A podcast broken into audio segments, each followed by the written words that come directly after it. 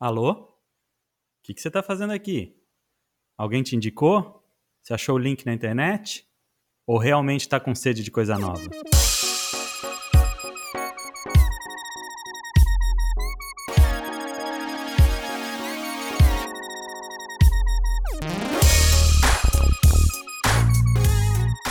Oi, pessoal, aqui é o Davi.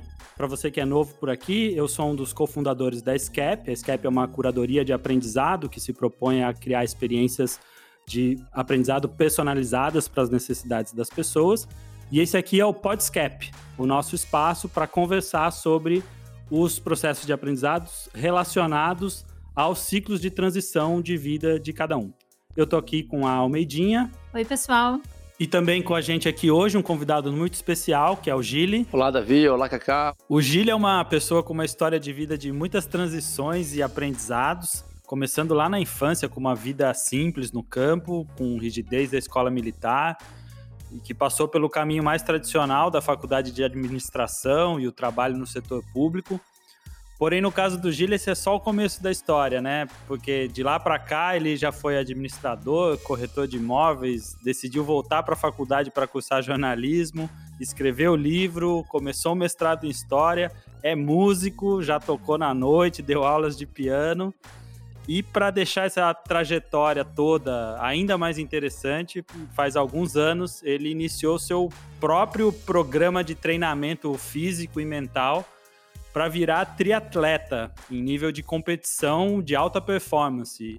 E aí, mais do que esporte, o triatletismo virou estilo de vida e tudo que ele se dedicou a aprender, a se aprofundar nesse processo sobre anatomia, alimentação, sono, enfim, hoje ele compartilha nos seus diferentes canais, online e offline, todos esses aprendizados com uma comunidade de seguidores de dentro e de fora do universo do triatletismo, de gente que se interessa por saúde e qualidade de vida. Lembrando e trazendo os recadinhos que a gente sempre gosta de frisar nos programas. Sempre que sai um episódio novo, a gente publica mais informações no nosso blog, como a ficha dos nossos convidados, descrição, links para vocês acompanharem mais.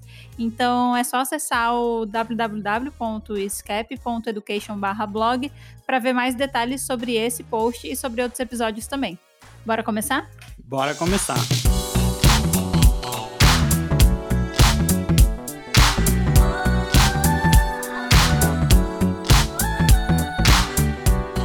Gili, para começar a falar da tua trajetória, eu quero começar falando do momento presente. Acho que a melhor forma de definir o teu momento presente é que você hoje está triatleta. Faz sentido? Faz. Eu estou triatleta, embora eu concordo muito com a expressão, a expressão de estar, né?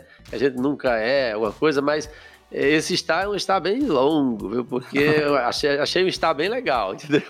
Estar triatleta é bem legal mesmo. Como é que é um dia normal na sua rotina? Então, hoje eu acordo entre 4 e 5 horas da manhã. Então, eu acordo, quando eu falo em 4, 5 horas, para quem está no Norte Nordeste, ah, grandes coisas. 4, 5 horas, 5 horas tá claro. Mas não é aqui. Aqui tá clareando lá 6 e meia. Então, se eu acordo, entre, se eu acordo 4 horas, eu tenho 2 horas e meia antes de clarear o dia. Já dá para fazer muita coisa até clarear o dia.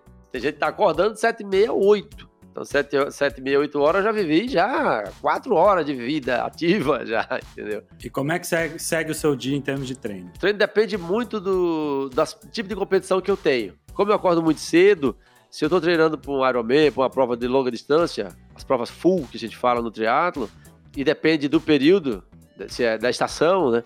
Aí logo cedo eu vou correr. Eu geralmente saio para correr em jejum. Eu acordo, tomo um cafezinho, né? Um café preto mesmo, café de verdade. Eu evito ao máximo industrializado, já, já vou adiantar aqui. Faço meu café, faço minha reflexão, tiro meu período para refletir e depois eu saio para o meu treino. Eu moro na região de montanha, então eu tenho uma hora ou duas horas de corrida para fazer. Vou lá e faço duas horas de corrida na montanha. Quando eu chego, aí tem uma cachoeirinha, tomo um banho gelado ali, entendeu? Depois eu vou para outra atividade no sítio. Tem dia que eu como, tem dia que eu não como. O pessoal pergunta, ah, tem que comer, não tem que comer. Tem dia que eu tenho fome, eu como. Tem dia que eu não tô com fome, eu não como. E quando eu chego, eu vou trabalhar. E não tem esse negócio, ah, terminou, tá morto. Não, tá bom, tá, tá normal. Terminou, tá normal, eu vou trabalhar. Pego a enxada, pego a roçadeira. funcionar o caipira. Funcionar o caipira. E trabalho o dia inteiro. E aí quando eu paro, eu paro, tipo assim, às vezes tomo café meio-dia. desço, dado em cima do morro, vou tomar um café, um café reforçado, não o café preto que eu falei no início, né? O desse jejum, a de refeição. fato. Uma refeição.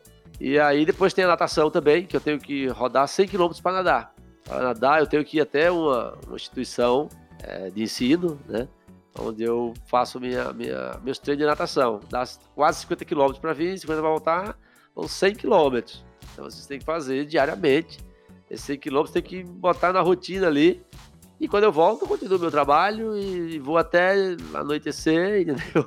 Quando escurece, quando dá 8, 8 e meia também tô dormindo já e capotei, acabou. Acabou.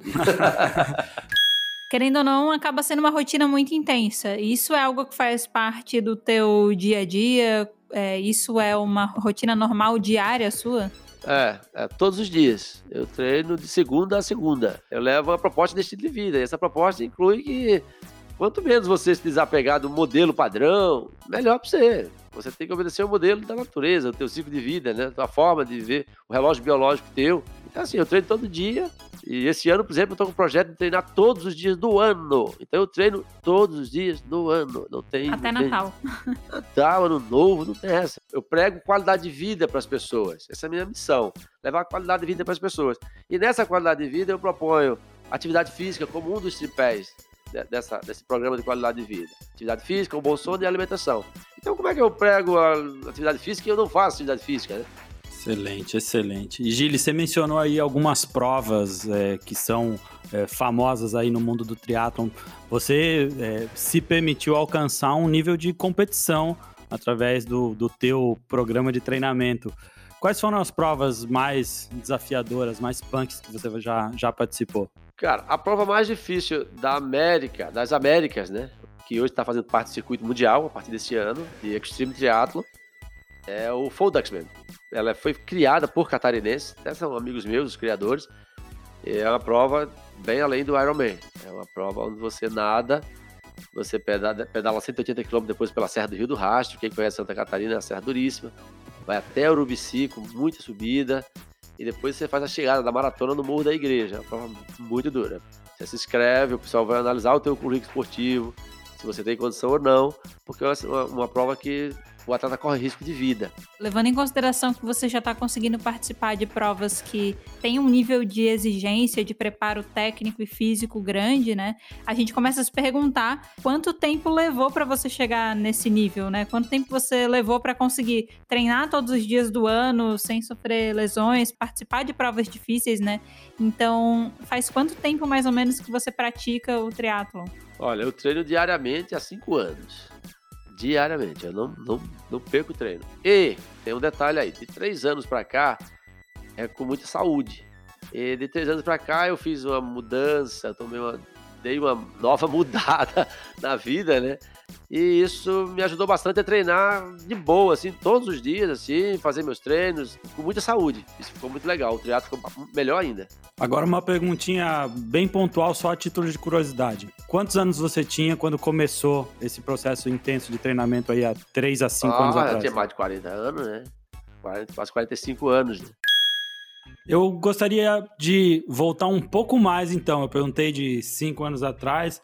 Eu gostaria de saber da rotina e onde é que o Gili estava há 10 anos atrás. O que, que você estava fazendo, qual que era a tua rotina e como que aconteceu essa transição para o universo do triatlo? Então, eu sempre vi o jornalismo como uma arma de mudança. A mudança na sociedade, ela ela tá muito na mão assim do jornalista e do e do legislador, sabe? Então, como era mais difícil eu ir para para legislação, então eu vou para o jornalismo. Acho que dava para fazer uma mudança legal. Dá para fazer jornalismo sem ser jornalista, entendeu? Sem ter um título, sem uma faculdade. Eu tenho um título de jornalista, eu fiz faculdade de jornalismo, mas não acho que precisa ter. Tinha alguns projetos, eu, estava eu tava com um projeto de um caderno sobre motociclismo, né? Que ia, que ia ser um encarte de, de domingo, assim, no jornal de grande circulação. Fiz mestrado em História, né? Entrei no mestrado em História, numa das universidades aqui do nosso Brasil. Mas, assim, do que eu, eu tinha faculdade, mestrado de história, mas eu mesmo percebi que não, valia a pena mesmo, não. Então, em vez de estar tá fazendo faculdade de educação física, você estava fazendo faculdade de jornalismo, foi para o mestrado de história E pelo que, eu, pelo que eu sei da história também, teve até um livro no meio do caminho, não teve? Teve, teve. É, eu tenho graduação em administração de empresas e jornalismo, né? Fiz um livro também é, sobre uma, uma, história que me, me fascinava muito, que era a Guerra do Contestado, né? E eu sempre fui de olhar por trás da cortina, querendo saber o que ninguém tá. Eu achava que as pessoas estavam me escondendo as coisas, né, cara? É uma característica de quem faz jornalismo, de quem gosta do jornalismo. E aí a Guerra do Contestado sempre me fascinou, porque era uma guerra que ninguém falava nela, né? Aí eu fui pesquisar, fui ver que 80% do contingente do Exército Nacional veio para Santa Catarina durante a Guerra do Contestado. Pô, mas por que, que não se fala, velho? Os caras falam de Canudos, cara. Canudos parece uma guerra enorme e foi uma micharia de gente lá para dentro. Mas, pô, por que, que não fala dessa? Então aquilo me fascinava. E aí, morando em Santa Catarina, por que não, né? Então eu fui lá, fiz de moto, coisa que eu sempre gostei. Fui de moto para a região, mapeei toda a região e fui contar a história da guerra é, em dois tempos. Né? Eu mergulho na história, vou lá, mostro como é que tá a região hoje, conto, fico indo e voltando o tempo inteiro no livro. Vou, na, vou lá na frente, né? né? Conto como é que tá o, o lugar hoje, depois volto, conto como é que foi aquilo ali, 1910, 1914. Fui fazendo essa viagem ali, mostrando. Exigiu muita pesquisa, porque fala de pessoas que estão, de família, de pessoas que estão vivas, né, e tal. Então, isso causa sempre uma, um desgaste muito grande. Eu tive que pesquisar muito para não, não se receber processo, porque senão você recebe um processo em cima do outro. Então foi um trabalho bem legal, bem feito, de muita satisfação pessoal. É legal, então dá para ver que pelo que tu contou relacionado ao livro, você tinha uma conexão bem forte com a história que você misturou junto com o jornalismo para poder construir esse trabalho, né? É, e aí eu fico me perguntando, eu fico curiosa de saber o que, que te levou a não continuar o mestrado em história, já que era um assunto que você se conectava, que você é, se via ali, né? O que, que te levou a interromper isso e a não seguir adiante? Cara, assim, eu, eu interrompi várias coisas na minha vida e tô pronto para interromper de novo, entendeu? Assim, eu tô sempre pronto para interromper, começar outra, ou começar outra. E assim, o, o, mestrado em História era um negócio super legal, eu queria fazer, né? Eu sonhava em fazer aquilo ali e tal. Mas no, no, nas aulas de História, eu fui, eu fui perceber, me desestimulava primeiro o seguinte, que eu vi que em casa eu aprendia mais. Eu tô vindo de carro, gastando combustível, poluindo, o carro é enorme, gera engarrafamento, venho para a faculdade, demoro estacionar, não aprendo. Aí você pergunta, mas por que tu não aprende? Como é que tu não aprende no mestrado? Não aprende, velho. Da forma que é feita, pô, não vale a pena. Então é nessa saída que você começa esse teu ciclo de transição do, do Gile historiador para o Gile triatleta. Conta mais sobre esse processo então, de é... em que contexto que se dá essa transição. Talvez porque sobrou muito tempo, né, velho? Porque para chegar na faculdade eu gastava. Eu saía tipo 11h30 do, do, do, do, que hoje é o meu CT, né? Pra entrar na uma hora na faculdade, entendeu? Foi meio que. A coisa foi meio acontecendo. Eu comecei a pedalar, ganhei uma bike do sobrinho meu. Comecei a pedalar na montanha, tá? Mas então, assim, era um pedal pra. de feliz que a gente fala, né? Pedala, é, pedalando de feliz. Aí eu ia lá, pedalava, pá, porque era legal, a região é bonita. Então eu ia lá, pedalar, olhar um morro, subir uma montanha, olhar lá de cima. E aí, quando chovia, eu não queria sujar a bicicleta, né? Porque tinha que lavar a bicicleta depois. Tinha que lavar a bicicleta. Eu não queria lavar a bicicleta, né? Ah, chato ficar limpando a bicicleta. Mas aí o teu corpo ele vai ficando dependente do exercício físico, né? Esporte esse lance. Você faz, você vai, a parte hormonal funcionando e você passa a querer mais. E aí eu, pô, velho, tá chovendo hoje, não vou pedalar, mas fazer o quê, né? Aí fui correr, né? E aí eu ficava, eu corri, pedalava e cada vez aumentava mais essas doses. Até um dia que foi um, um colega nosso aqui de Florianópolis lá pra casa, foi um cara que tinha uma loja de bike. E a gente foi pedalar e na volta tinha um trecho de terra lá e nós estávamos com bike de, de estrada, bike que a gente chama aquele pneu fininho, para quem não conhece bem, bike de estrada é aquela bike de pneu fino. E aí quando a gente vinha, tinha um trecho de terra, os caras tinham habilidade para andar no asfalto e na terra com a bike, entendeu? Então, quando tava na volta, tava chovendo, os caras vinham pedalando ali, deixar de terra e conseguiam girar, né? O pneu bem, velocidade técnica, e passar deixar de terra. Quando eu vi que eu não conseguia, eu peguei a bike, desci, dei na cabeça e saí correndo com a bike. Então, eu corri com a bike. Aí o cara, pô, velho, mas tu é um triatleta, velho. Tu corre com uma bike, tu. Tá, só falta nadar, cara. Tu pegou a bike e saiu correndo. Geralmente, ciclista, se você manda ele correr, cara, meu Deus do céu, vai ter um filho de 5,5 kg. Não consegue correr, ele não consegue correr. Aí eu saí correndo com a bike, aí esse colega meu, pô, velho, tu é triatleta, tu para a bike, depois do pedal desse, duro, sai correndo com a bike. Só falta nadar? Porra, gostei, boa ideia. vou nadar. Ele falou isso assim no domingo, eu acho que na segunda ou terça já desci para ver onde tinha para nadar, vou nadar.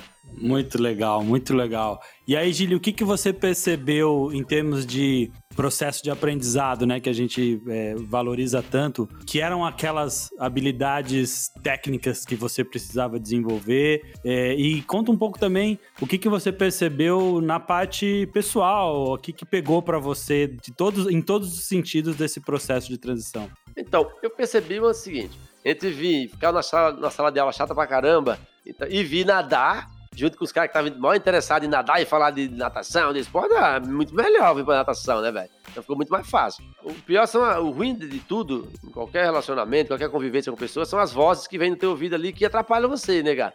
Quando você começa a ouvir um cara desestimular, dizer que não presta, vai, vai. Então eu sempre evito esses caras, entendeu? Eu evito, entendeu? Não tô falando aqui de prudência, quando o cara fala em prudência, não. Mas evita, você vai, não, isso aí é muito ruim, é muito chato, difícil, demorado, paga, demanda tempo. Não, eu tava fazendo o que eu queria fazer, gostava, e eu, eu evitava esses caras, entendeu? E eu entendi o seguinte, que quando o cara falava assim, pô, mas tu tem que, tem que dirigir 100 km pra vir nadar, cara, 50 pra vir, 50 pra voltar, pô, tu tá louco, cara. Aí eu fiz o seguinte, eu comprei uma motoquinha pra facilitar meu, minha, minha, minha vida, né? Comprei a motoquinha. Eu sempre gostei de moto, tinha moto grande, de viagem, mas era ruim de andar em trânsito com ela. Mas a motoquinha eu vi que agilizava bastante. Aí eu fazia o quê? Eu esticava o braço, eu postava né, o corpo, ficava bem, mantinha a postura o tempo inteiro, que é difícil, o cara tenta relaxar, né? Treinava equilíbrio. Então eu entendi que faz parte, tudo isso está somando. Eu não via como um entrave. Não, tudo que estava fazendo, eu entendi que estava somando. Isso é legal, é o olhar de aproveitar a oportunidade de cada ponto, né? e tentar extrair a melhor experiência em relação ao aprendizado. Então, às vezes, um tempo que é ocioso, como é que eu consigo aproveitar aquele tempo para aprender, para me desenvolver naquilo que eu quero, para praticar, tem muito a ver com essa persistência e com aproveitar, né? Não ver limitação, isso é muito legal. Totalmente. O não a gente já tem, né? E ainda por cima um monte de gente para falar que não, isso aí não vai dar certo, é. tá cheio. E realmente a gente é, ressignificar o, as dificuldades, porque dificuldade vai ter, desafio vai ter, e é como eu encaro o desafio. Muito legal mesmo o teu processo.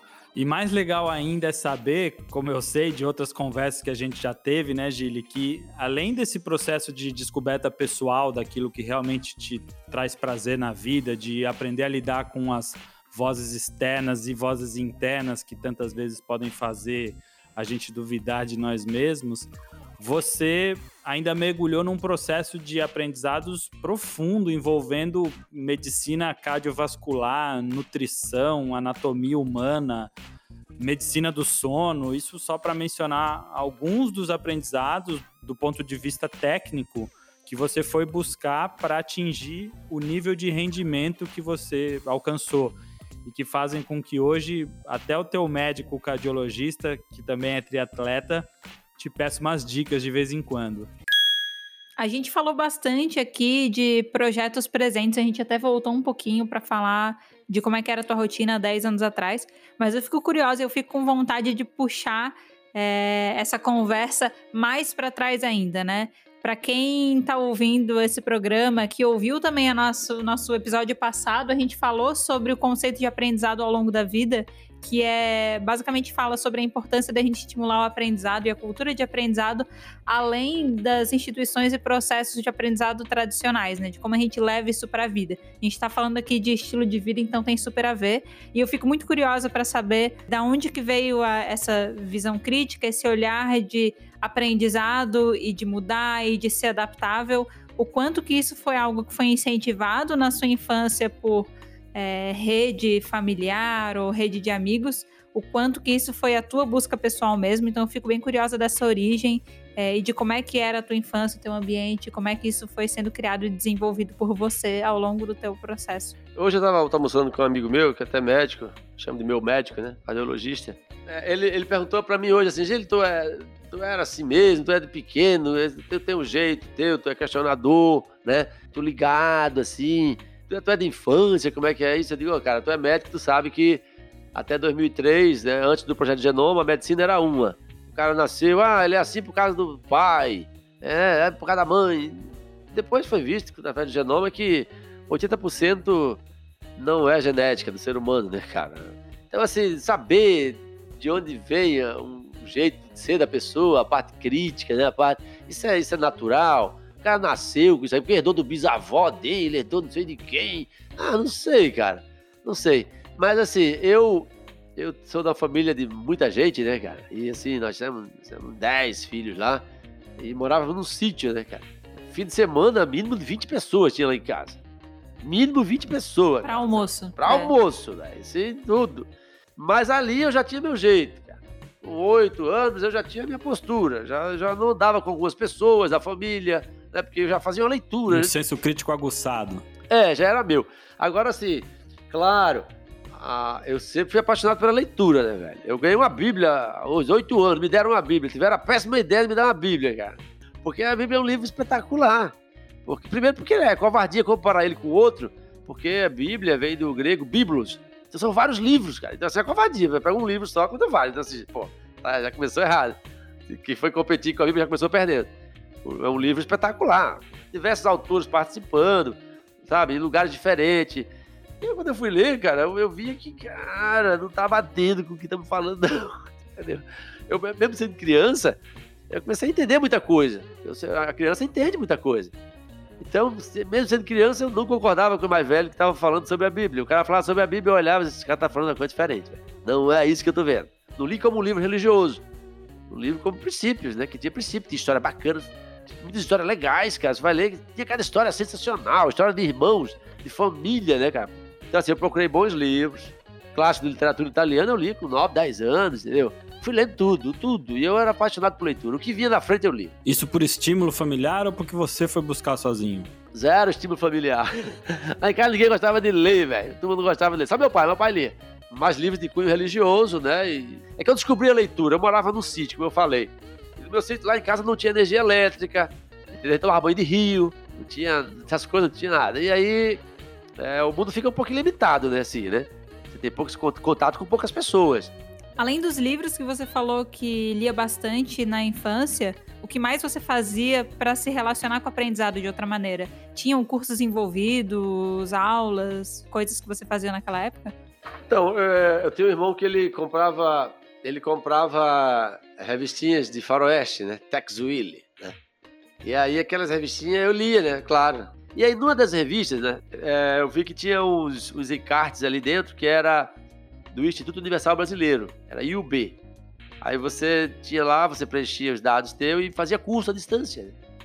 E aí você mandava lá, e aí eu vi aquilo, pô, legal, velho, vou, vou adquirir conhecimento, né, cara? Aí vi lá, curso de língua portuguesa 1, 2, 3, 4, 5. Aí eu, opa, vou lá, mandava. Aí chegou o primeiro, mandaram, né? Eu fiz o primeiro, o segundo, o terceiro, fui fazer curso de língua portuguesa. Aí, curso de primeiros socorros, vai lá, curso de primeiros socorros. Curso em técnica de, de mecânica, oh, curso de mecânica. Eu comecei a fazer tudo que é curso. Então, todos os cursos do IUB, eu passei a fazer, entendeu? Por quê? Eu tava aprendendo. Então, assim, cara, aquilo ali era um mundo novo, era muito legal. Eu tinha sede de conhecimento, como eu tenho até hoje. Eu não, eu não paro de estudar. E a internet, para mim, hoje foi uma revolução, porque, cara, tudo tá ao meu alcance hoje. Mas naquela época era o Instituto Universal Brasileiro. Eu entrava, pegava a revistinha, já recortava aquele lá, né, destacava aquela parte lá do, do instituto, mandava para lá e fiz, cara, fiz tanto curso que eu nem lembro mais. Eu acho que tudo que é curso do IUB eu fui fazendo. Eu só não fazia aqueles que exigiam ferramenta, porque tinha que comprar ferramenta, meu pai deu pra mim, aí eu não dava pra fazer, entendeu? Mas os que não tinham, eu olhava lá, tinha os que eu queria fazer, cara, mas aí tinha que comprar ferramentas, entendeu? Aí eu não ia ter, eu não, comprava, não fazia o curso, mas os que não tinham ferramenta, né? Esse eu, eu, acho que eu fiz tudo. Foi com quantos anos isso dos cursos? Ah, uns 10 anos, 9, 10 anos. Tudo na mesma época. É, aí eu li muito e, e um monte de curso que pra vida vai ficando um monte de coisa.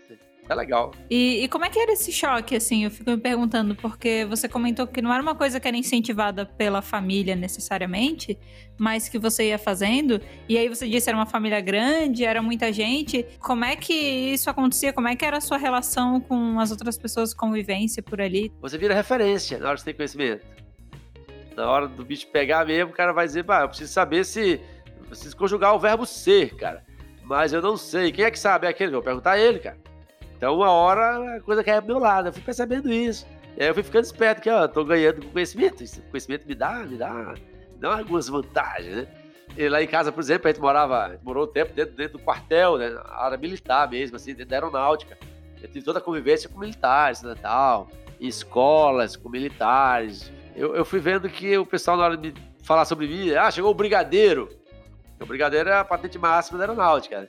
Então, assim, quando eles queriam falar de mim, falou, falou o brigadeiro aí, ó, que eu dava minha opinião, aí o cara não tinha um argumento para me derrubar, ele dizia, pronto, falou o brigadeiro. Então chama de brigadeiro, então o negócio é importante aqui, era legal. Então, quando me chamava de brigadeiro, eu fui percebendo que, ah, então não sou o Zé Ruela, né, velho?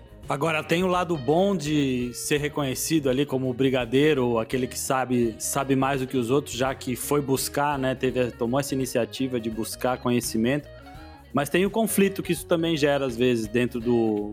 na relação com família, com amigos. Como é que foi para você esse processo? Os caras ficavam chateados comigo, assim, dois irmãos que têm um pouco mais velho que eu.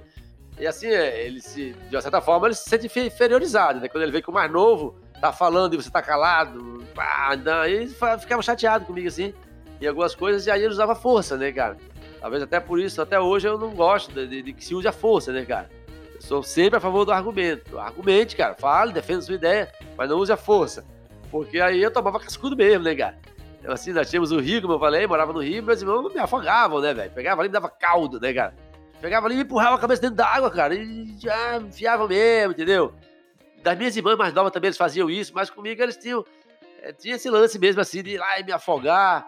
E parecia que ia morrer, cara, que não era um caldinho assim, que. Não, era pra, pra ferrar mesmo, cara. O negócio era brabo, entendeu? E se eu falasse, meu pai apanhava mais ainda depois, né, cara? Vai apanhar mais ainda e tal. Então gerava esse tipo de coisa. Na época eu ficava chateado, claro, né, cara? Mas eu entendo que aquilo, aquilo me deixou mais forte. Cara, imagina, velho, eu tava achando meus limites, né, velho? Eu tava achando meus limites. Quanto tempo eu consigo ficar sem respirar debaixo d'água com a cabeça presa? Não sei, mas então vai aprender agora, na marra. Então, quando eu tô no esporte hoje, eu sei que. Não, cara, o meu limite tá muito longe. Lá, criança, como criança a gente percebe isso. Então foi legal, não foi? Na, na época eu não sabia tirar o proveito. Mas o meu corpo tirou o proveito automaticamente. E hoje eu entendo que foi, foi bom, entendeu? Queria passar de novo? Não, não queria. Mas foi bom, entendeu? Foi bom, serviu pra caramba. Caramba, Gil. Então, com os teus irmãos ali, você já estava praticando prova de resistência embaixo d'água, sem nem imaginar o quanto isso estava fortalecendo os teus pulmões para o teu momento hoje como triatleta.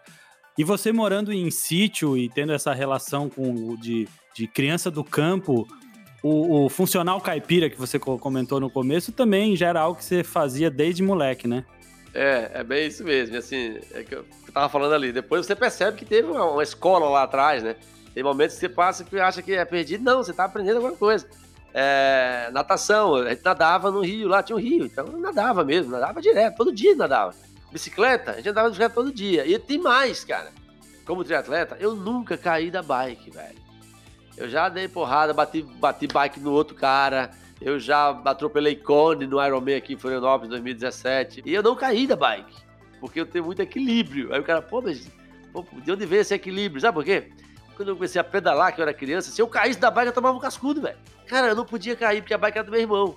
Então ele me ensinou a andar de bike, mas não podia derrubar a bike, entendeu? Eu não podia cair dos meus irmãos, o único que usava a bike do meu pai era eu. Aí cada um imagina os motivos. Lá naqueles anos, lá nos anos 70, eu tava pedalando todo dia. Eu nadava todos os dias e eu corria todos os dias, cara. Nadava era só de shortinho mesmo, pedalava só de short e corria só de short. Esse é o verdadeiro triatleta raiz. Então, para quem acha que o projeto 365 dias de triatlon é algo de 2019, na verdade já era algo que você fazia lá atrás, né? E aí isso é legal porque é o seguinte, eu, era um triatlo que eu prego hoje, é um triatlo barato. Como eu falei, eu nadava, só precisava de um short para nadar, só precisava de um short para pedalar, só precisava de um short para correr, eu corria descalço. Então assim, e por ser do Nordeste, não precisava de mais nada mesmo, né? É, veio essa ideia para mim de fazer um triatlo barato, de pregar um triatlo barato. Então, assim, você não precisa de muita coisa, cara. É simples fazer triatlo. Qualquer pessoa pode fazer. Porque não precisa de equipamento, assim, né? De, lógico, eu tô falando isso aí, triatlo, triatlo como estilo de vida. Não tô falando triatlo para competir. Competição é outra pegada. O que eu prego no CT do Giro, na pousada que eu tenho hoje, é o quê? Triatlo como estilo de vida. Então você não precisa inventar muita coisa. Você não precisa ser, ser o mais rápido do Ironman. Não, precisa fazer a prova. Se quiser fazer a prova também, você não precisa fazer um Ironman para fazer triatlo. Você pode pedalar, sei lá, meia hora por dia, uma hora, correr uma hora, meia hora, 20 minutos, mas fazer aquela atividade física e de forma bem barata. E isso vem lá de baixo, vem lá de trás. Quando eu era criança, podia fazer assim. Eu não fazia. O que eu fazia era um teatro, gente. Quando eu falo, às vezes, muitas vezes eu falo muitas vezes para os amigos, que eu faço teatro desde criança. Os caras, não, mas nem existia teatro, porque teatro surgiu nos anos 80 e tal. Não, mas eu fazia, eu nadava, pedalava e corria, isso é o que então? Tu nada, pedala e corre, tu faz o quê? O que é isso? Só que não era, o esporte não era é, formatado como é hoje, mas era teatro, entendeu? Então eu aproveitei isso, tá? do passado, resgatei, e é o que eu prego hoje para as pessoas que, que, com as quais eu tenho contato. Hoje no CT do Gili você tem a oportunidade de compartilhar todo esse teu conhecimento, todo esse aprendizado que você adquiriu e que você resgatou é, com outras pessoas e, e além de ser um, um treino diário para você, virou uma filosofia, um estilo de vida que outras pessoas podem se nutrir disso. É isso que eu prego e nutrição. Você falou nutrição, é uma bandeira que eu ergo né, diariamente, né, cara? É nutrição. Não existe vida saudável sem uma boa nutrição, né? Você falou nutrição, a pessoa está aproveitando o gancho, porque eu sempre falo sobre isso. As pessoas precisam de uma boa nutrição. Ah, boa nutrição passa por nutricionista. Não, não passa por nutricionista. A boa nutrição passa por evitar produtos industrializados. Então, você vai lá no CT, eu vou pregar isso, claro, para quem quer ouvir. Né? Se o cara não quer ouvir, não tem problema. Tem estudos falando que nós estamos vivendo a primeira geração que vai, da história que vai ver menos que os pais. Olha só, primeira geração da história que vai ver menos que os pais. Você vai atrás, por quê? Porque elas comem mal, porque elas se exercitam mal, ou não se exercitam. Então são pessoas fracas, frágeis, doentes. Então, é para essas pessoas estou levando um triatlo como qualidade de vida, para melhorar a tua vida, melhorar a tua saúde. E esse triatlo vem junto com uma boa, uma boa alimentação. E essa boa alimentação é muito simples também, é só evitar industrializado. Quanto mais você evita industrializado, mais saúde você tem. E em relação ao futuro, o que, que você tem planejado de projetos e de planos mais para frente? Hoje, para quem quer ter contato com você, o teu canal de comunicação é só através do CT ou você tem outros tipos de contato também? Eu tenho um canal no YouTube, né, que é o Gilo Triatleta, lá, eu vou lá, boto minhas ideias lá, né, dou minhas patadas e tal, é, dou minhas opiniões ali, né, não me furta a, a, opinar, mas projeto, assim, que eu tenho pro esporte, eu tenho o quê? Eu quero fazer 27 Iron em dois anos. Um Ironman para cada estado da federação, né? estado do Brasil. É, vai dar alguns meses, são dois, porque para ser 27 e 24, né? Dois, dois anos são 24 meses. Então, em meses eu quero fazer dois Ironmans. Né? E isso não, não, é uma criança, né? É um adolescente, é um cara né? mais velhinho, né? E assim, mas com muita saúde. E o, e o CT do Gile, esse é um grande projeto que eu estou fazendo. Então, assim, isso já já me toma muito tempo, porque meu dia fica até pequeno, porque eu tenho que fazer muita coisa lá. O CT é um projeto que ele não está concluído, nós estamos em fase de implementação. Cada dia uma coisa nova. Então, tem muita coisa vindo pela frente aí no CT, vai ficar muito legal. Né? Falo CT, mas não é um centro de treinamento só, é uma pousada. Tá? A pessoa quer ir lá, é um lugar muito bacana, você quer ir lá para dormir, para passar, passar umas horas lá de ócio, né? no meio da natureza é muito legal. Não é, é um centro de treinamento só para atleta, não. Tá? É para qualquer pessoa que queira ir lá. É bem legal. E assim, bater um papo comigo, tocar um violão na fogueirinha lá à noite, entende? Você me convida, vamos lá, cara. Assim, ó. E também mesmo o cara que vai treinar, mas hoje não quer treinar, não precisa treinar. Fica aí, de varde, como fala por aqui, fica de bobeira aí, tocando a viola, conversando, falando da vida alheia. Essa coisa, entendeu? Sem muito compromisso sem muito compromisso, mas com muito aprendizado, né, Gil? Isso eu posso falar por experiência própria de quem já fez uma vivência no CT. O que você criou ali é um ótimo exemplo de algo que a gente mencionou no podcast anterior sobre aprendizado ao longo da vida, que são chamados novos ecossistemas de aprendizagem. Um espaço em que, mais do que proporcionar treinamento e atividade física, você permite aos visitantes praticar qualidade de vida por meio de uma alimentação saudável, qualidade do sono, os benefícios de uma vida mais simples e mais natural. E ainda com as conversas sobre história, filosofia e boa música que uma pessoa transdisciplinar como você tem para compartilhar. Por isso, tudo que se dependesse de mim, a gente podia continuar esse papo aqui por horas a fio, mas está chegando a hora da gente encerrar o podcast de hoje. Então eu vou me despedindo, mas sem antes puxar aqui uma reflexão que eu queria ouvir do Gili. o que, que fica para você aqui desse papo todo e o que, que fica de mensagem aí para quem te ouve, não só como comunidade de triatletas que te ouve, mas a nossa comunidade SCAP que está tão conectada com o assunto do aprendizado e que deve estar tá também encantada com a tua trajetória de vida. Eu acho que a gente, primeira coisa, a gente tá, sempre tem que tirar alguma coisa do que acontece, sabe? Você tem que tirar proveito. Aproveita o momento, aproveita as coisas que estão acontecendo com você, boa ou ruim, você sempre tira alguma coisa, dá para tirar. E para tirar o leite da pedra, cara, eu acho que o maior segredo é, é, é você acreditar que dá para tirar e, e, seguir teus instintos, seguir tua, tua vontade, vai para cima mesmo e não quer saber, velho. Não, não presta atenção nos outros, sabe assim? Nesse momento que eu falo, sabe? Não é que você não deve ouvir ninguém, não, não é, não é isso. Você é um idiota, assim, que não ouve conselho, que não ouve. Não, não é isso. É que você tem que ir pra cima, cara, e faz o negócio. Porque quem vai responder é você, velho. E é um processo, é processo de aprendizado, o processo de aprendizado ele vai causar transtorno, sabe, em algum momento. O processo de aprendizado causa transtorno, cara. Guinadas na vida, quando você dá, assusta. Qualquer guinada que você dá na vida assusta, cara. Experimente mudar um móvel dentro de casa, você vai ver. Experimenta fazer só isso, cara. Muda a posição do carro na garagem. Só faz isso. Tira a geladeira do canto que ela tá e bota no outro pra tu ver. E realmente, né, Gili, todo o processo de mudança e de transformação, por menor que ele seja, ele exige que a gente se desafie, saia da zona de conforto, faça coisas diferentes. E eu espero que com esse programa e com esse episódio, com a nossa conversa de hoje, a gente tenha conseguido mostrar que, por mais que a gente se sinta desafiado, por mais que a gente não saiba às vezes exatamente o que isso vai trazer de retorno e aonde a gente vai chegar com esses processos e com essas mudanças, eu espero que a gente se sinta cada vez mais com coragem e com vontade de abraçar aquele processo de transição que está chamando a fazer. Eu queria muito agradecer você pela presença, pela conversa, por ter desmarcado uma consulta para a gente continuar conversando aqui. E a gente se vê no próximo episódio do Podscap daqui a 15 dias. Beleza, valeu. Tchau, tchau. Tchau.